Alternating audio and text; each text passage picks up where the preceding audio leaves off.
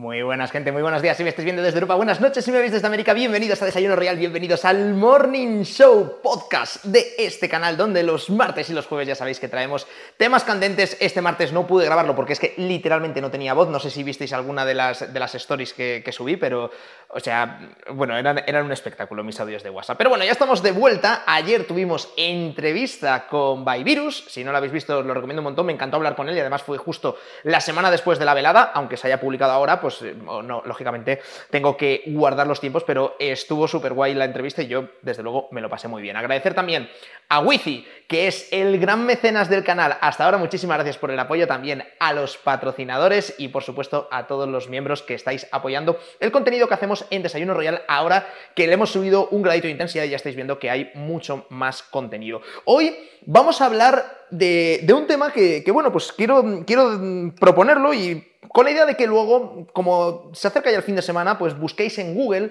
eh, más, eh, sobre todo fotos, de las rutas de las que vamos a hablar, porque quería hablar, dado que se aproximan las vacaciones, de los viajes perfectos o rutas legendarias que hacer en vacaciones, que bueno, ni siquiera es casi en vacaciones porque algunas de ellas, eh, ahora lo veréis, pero te lleva Iba a decir una vida el, hacerlas, pero bueno, básicamente son viajes que algunos llevan más de un año el hecho de, recorrerlos. Son las grandes rutas o los, sí, los, viajes más legendarios que existen en la, en la, Tierra. Vamos a hacer un, top de cinco, de los cinco viajes más impresionantes que, que existen. Decir que yo a día de hoy no he hecho ninguno, sí que podríamos considerar que partes de algunos sí, por aquello de que, bueno, pues se ha aparecido ahí, pero el viaje como tal, la ruta, es así que no he, hecho, no he completado ninguna de ellas y, bueno, pues mm, con lo cual tomad mis palabras también como simplemente, como ya digo, un aliciente a buscar y si alguna vez tenéis la suerte y el atrevimiento de realizar cualquiera de estos viajes y cualquiera de estas experiencias, pues que os acordéis de este desayuno royal cuando lo hagáis, si ha sido esto lo que os ha marcado hay un poquito la, espinita de hacerlo. El, el viaje número uno, o que situaría en el top, es el transiberiano.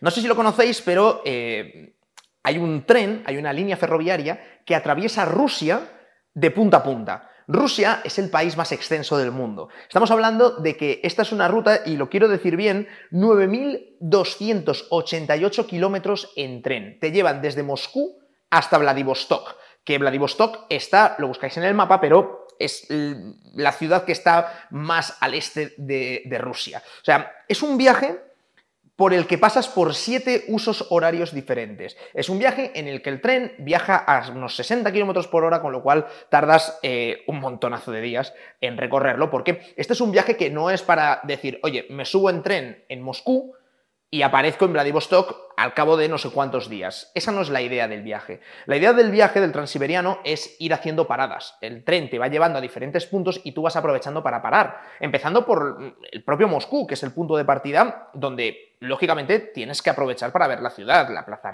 la Plaza Roja, todo lo que te puede ofrecer Moscú. Y de ahí, pues vas avanzando y tú vas decidiendo dónde te quieres, dónde te quieres parar.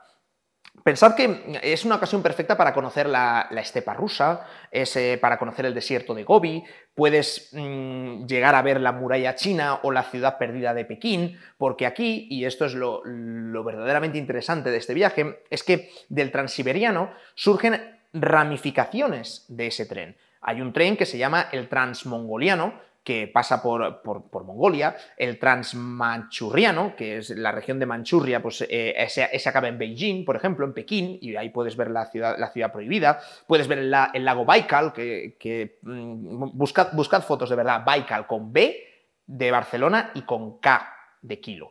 Y ya digo, que es, como, siempre cuentan que es, que es una ruta muy bonita, que a lo largo de todo el camino, pues sí que van surgiendo albergues, van surgiendo tiendas para que, bueno, pues si la idea es ir parando, pues que vayas parando. Todos los viajes que os voy a proponer son rutas que son para hacer con tiempo. Es decir, no es de lo típico de, Buah, pues eh, tengo tres días libres, puedo visitar una ciudad y, mm, trato de verlo todo o todo lo que pueda y me vuelvo y me vuelvo a casa. Es un viaje para hacerlo, pues prácticamente sin límite del tiempo. Y de hecho, muchas veces lo que marca el límite no es el tiempo, sino el dinero que lleves ahorrado y con el que quieras hacerlo. También os digo que ahora mismo no es el mejor momento de, iba a decir del año, pero en de la década para viajar a Rusia, ¿vale? Porque, bueno, ya sabéis que ahora mismo están en guerra y, no sé cómo está el tema visados, si se puede entrar, si no se puede entrar, etcétera, no tengo ni idea, pero bueno, es una de las rutas por excelencia que tenía que de, alguna manera mencionar. O sea,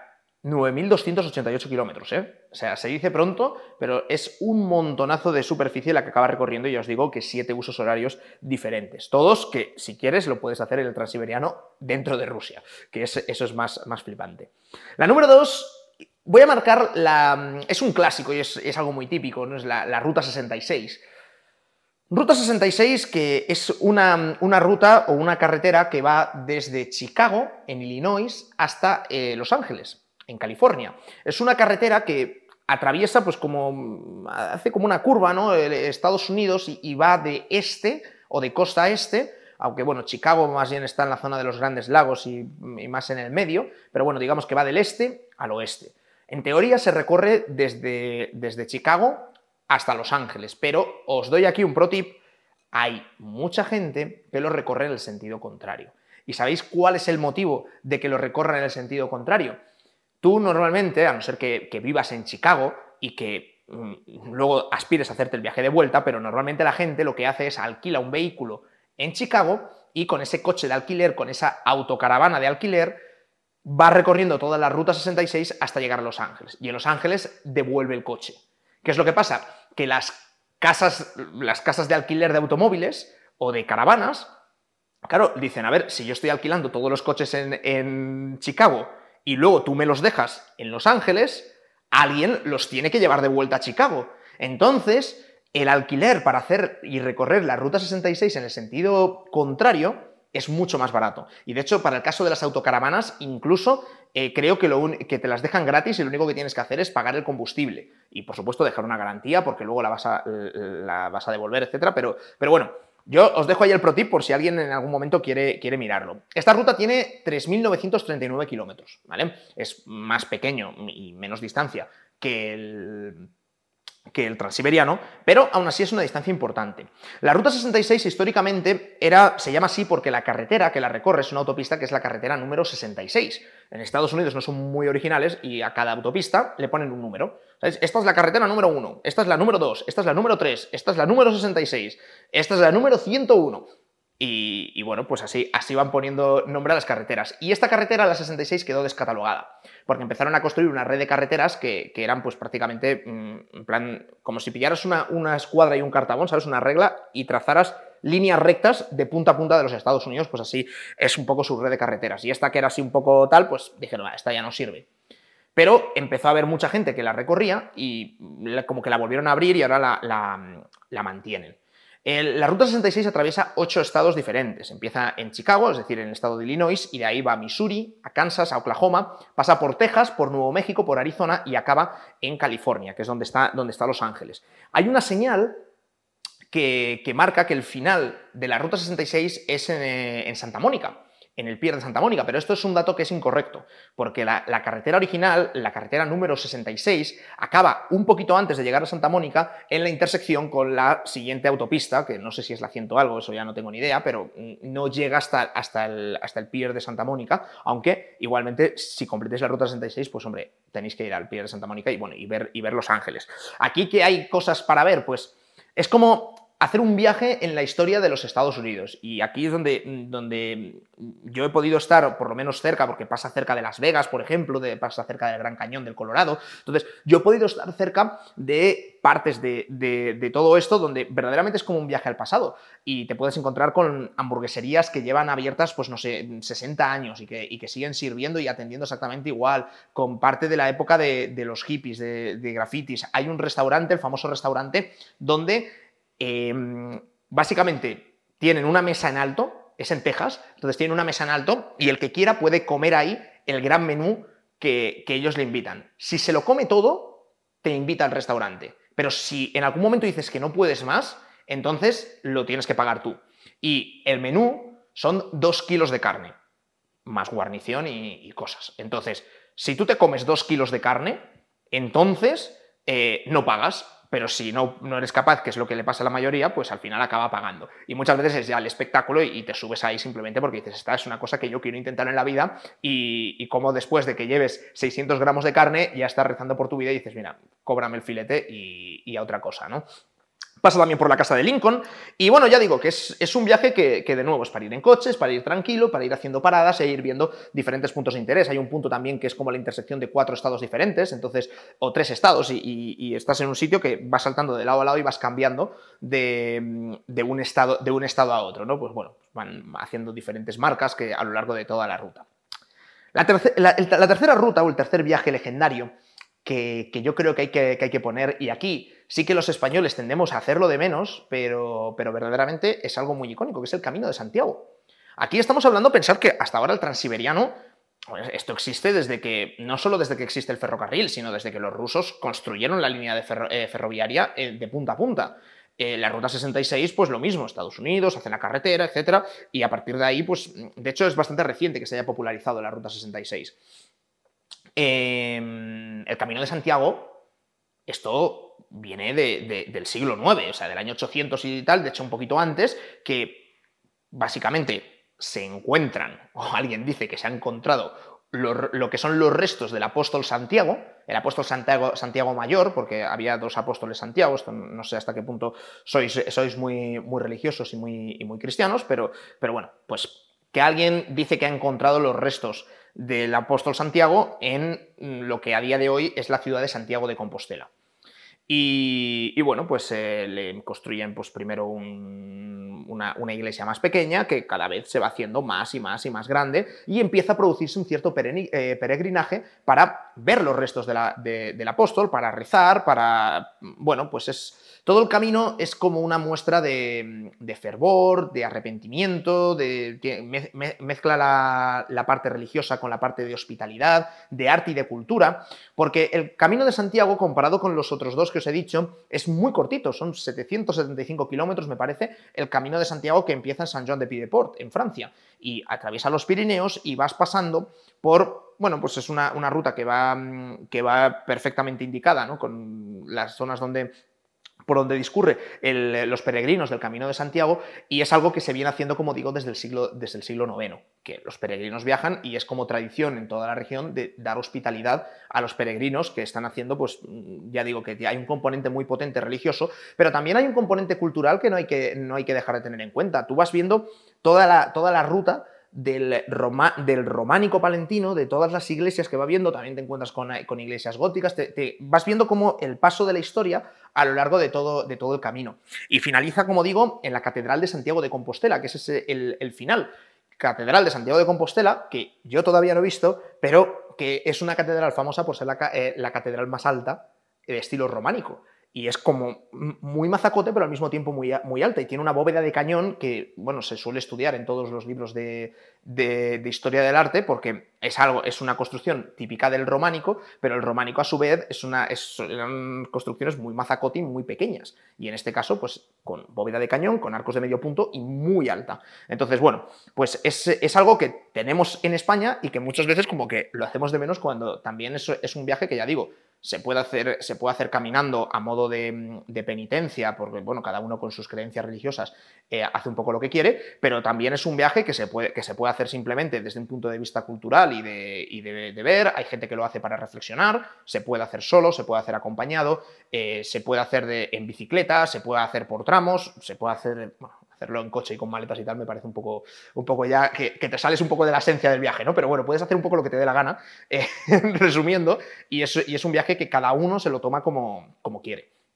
Y que, y que, bueno, esto en LATAM imagino que no lo tendréis o no lo, no lo, percibiréis, pero en España es relativamente habitual o digamos que no es, no es infrecuente que alguien en algún momento, pues algún amigo mío, eh, conocido, decide que un verano va a hacer el Camino de Santiago, pues porque de vez en cuando también está bien en momentos de la vida, ¿no? Sentarte y, reflexionar contigo mismo y demás, y es una buena ocasión que tenemos nosotros muy cerca de casa, ¿no? a ver, que lo puedes hacer yéndote a, dar un paseo de, 30 días mm, por donde quieras, eh, solo, pero, pero bueno, pues ahí como que tienes la ruta y, también pues para que no sea todo rayada mental, pues vas viendo, como digo, diferentes iglesias, diferentes albergues, diferentes, diferentes paradas, ¿no? Que tiene el camino, el camino de Santiago. De hecho, haciéndolo bien son 31 etapas, si no me, si no me equivoco cada una con, su, con, sus cosas que hacer. La cuarta ruta que voy a poner, y esto, fíjate que yo no tenía tan, tan en mente que, está ya tan bien preparada para poder, para poder hacerla desde el punto de vista mm, turístico, que es la ruta de la seda. La ruta de la seda, y ya aquí si nos parecía que era muy antiguo todo lo que es el Camino de Santiago, pues la ruta de la seda nos vamos a, antes de Cristo. Incluso era, era la ruta que, que había entre Occidente y Oriente, conectaba Europa con Asia. Y, claro, por, eso Cristóbal Colón iba buscando las Indias y, ver cómo lo hacía, los portugueses intentaban bordear África, eh, eh, todo viene porque, porque esta ruta eh, era una matada impresionante y de hecho la mayoría de veces, pues claro, había bandidos, te asaltaban, entonces por eso todo lo que venía de Oriente, las especias, la seda, todo eso era, era como muy caro porque dices, es que es una ruta que, que es muy, muy, muy complicada. La ruta de la seda tiene muchos caminos y muchas bifurcaciones y demás. Estoy tomando como referencia la que une la ciudad de Estambul en, en, eh, en Italia, madre mía, en, Turquía, lo que era Constantinopla, con, eh, con la ciudad de Xi'an, en China. ¿Vale? Pero ya digo que tiene muchísimas ramificaciones y de nuevo es una ruta de 8.000 kilómetros. 8.000 kilómetros en los que no está pensado para decir, bueno, pues empezamos punto A, punto B y voy a intentar tardar el mínimo tiempo posible. Esto cuando hablamos de, estos viajes, son, son, viajes, son rutas que están pensadas para hacerlos con calma y para disfrutar del momento. No es como cuando te subes de un avión para ir de punto A a punto B y lo que quieres es que pase lo más rápido que puedas porque es pues, tiempo que estás perdiendo, ¿no? Que estás diciendo, Dios mío, ¿por qué no inventamos el teletransporte para ir de un sitio a otro? Esto es para disfrutar del viaje. Y, de nuevo, al igual que con el transiberiano, 8.000 kilómetros dan para, mucho, para muchas paradas y muchos puntos de interés Em, en particular, en todo, en, todo este, en todo este recorrido, tienes acceso a todo lo que es eh, la cultura y los edificios eh, musulmanes o persas, lo que es atravesar la, zona de, bueno, sí, de, Irán, toda, esa zona puedes, tener acceso. Em, llegas a Uzbekistán, pasas por la zona de las exrepúblicas soviéticas, que también tienen su, encanto particular y, su, y, sus herencias también eh, religiosas. Digamos que yo por las fotos que he visto, es, una ruta que, ya digo, no la tenía muy en mente y, la, he metido, la metido aquí directamente al top 5 porque creo que tiene el interés cultural suficiente como para ser un viaje eh, verdaderamente inolvidable. Una zona que de normal no le prestarías tanta atención, y ya nos vamos otra vez a, Asia, igual que el, transiberiano, transmongoliano y demás que acaban también en Asia, pues por hacer otra por Asia, pasa también por zonas de la muralla china, lógicamente, hay muchas, muchas bifurcaciones y, muchas, y, muchos caminos eh, separados, y, y desde luego tiene un componente histórico de que es una de las rutas más antiguas de la historia de la humanidad, con lo cual es que esto sí que es un recorrido verdadero por lo que es la historia de esa conexión entre Oriente y Occidente, que muchas veces nos, choca, ¿no? De decir, oye, que es que qué raros son los, los, orientales, ¿no? Porque tienen unas costumbres muy diferentes a las que puede haber en Europa, que sí que se parecen más a, las que hay en América, ¿no? Y sin embargo ellos pues tienen como su otro constructo social, vamos a decirlo así. Me queda una para hacer el top 5 y he querido elegir una ruta que no sé si algún día haré eh, en, mi vida, porque estas, estas, más o menos son algo que puede entrar dentro de tu proyecto, de tu proyecto vital. Esta es más complicado. Es la carretera o la ruta panamericana. Es decir, Tierra de Fuego, el piquito de Argentina, Tierra de Fuego, subir para arriba hasta Alaska. Toda esa red de carreteras, estamos hablando de 30.000 kilómetros, más de 30.000 kilómetros, que recorres atravesando, pues no sé si son 15 o no sé cuántos países, y conociendo, pues, todo lo que te vas encontrando. Es un viaje que dicen que dura unos dos años, ¿vale? O sea, son dos años viajando. Porque, claro, no lo puedes hacer deprisa y corriendo, sino que tienes que ir parando. O sea, quiero decir, pasas al lado de Machu Picchu, pues te paras en Machu Picchu Pasas cerca del Gran Cañón del Colorado, te paras en el Gran Cañón del Colorado. Pasas cerca del Salar de Uyuni en Bolivia y te paras para visitar el Salar de Uyuni. Eh, vas a la selva de Costa Rica y te paras en la selva de Costa Rica. Pasas por el Caribe en México y te paras en el Caribe en México. Entonces, es, es algo donde ves todo América. Además, tiene una ventaja muy importante respecto al resto de viajes, que, salvo la parte de Estados Unidos y Canadá, el resto es todo en español.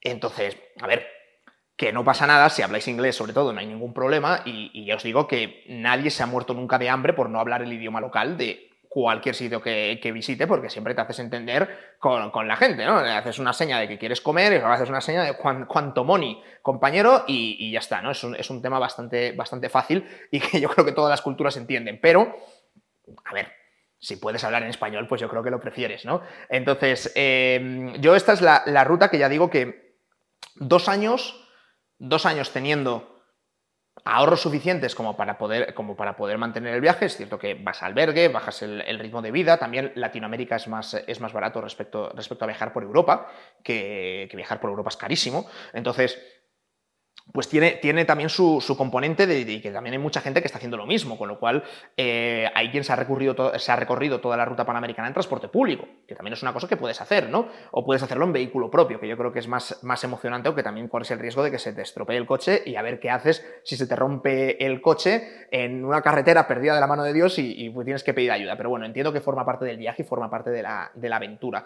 Pero bueno, pues este es el, el quinto viaje legendario, la quinta gran ruta que quería poner en el top. Podemos hacer una segunda parte de este vídeo.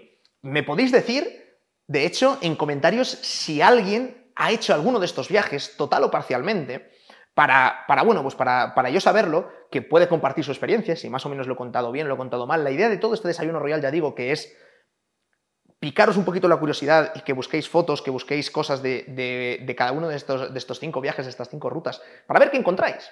Y a ver que, sobre todo, ya os digo, buscad en imágenes, que, eso, eso mola bastante más, ¿no? Porque si no, metes ahí Camino de Santiago y seguro que te sale el mítico enlace de Wikipedia de en el año 700, no sé qué, el rey no sé cuánto encontró los restos del apóstol Santiago. Bueno, a ver, todo eso, bueno, si queréis os lo leéis, el saber no, no, no, no ocupa lugar, pero yo lo que os recomendaría es que mirarais las fotos, ¿no? Y que me dijerais, primero, cuál os gusta más, o a cuál os gustaría, os gustaría ir antes de estas cinco, y luego si queréis que hagamos una segunda parte. Si tenéis alguna sugerencia de alguna ruta que digo, oye, esta debería haber estado en el top 5, bueno, pues no te preocupes, me lo dices, y segurísimo que aparece en el siguiente top en caso de que hagamos la segunda parte. Pero bueno, me ha parecido un desayuno royal guay, jueves, ya tocando el fin de semana a punto, mucha gente que ya se está yendo de vacaciones o está pensando en las vacaciones porque se va a ir dentro, dentro de nada, y los que estoy de vacaciones, pues hombre, disfrutad, que ahora es la, es la época de pasarlo bien en, el veranito. Por mi parte nada más, eh, reiterar el apoyo a todos los eh, miembros, patrocinadores y gran mecenas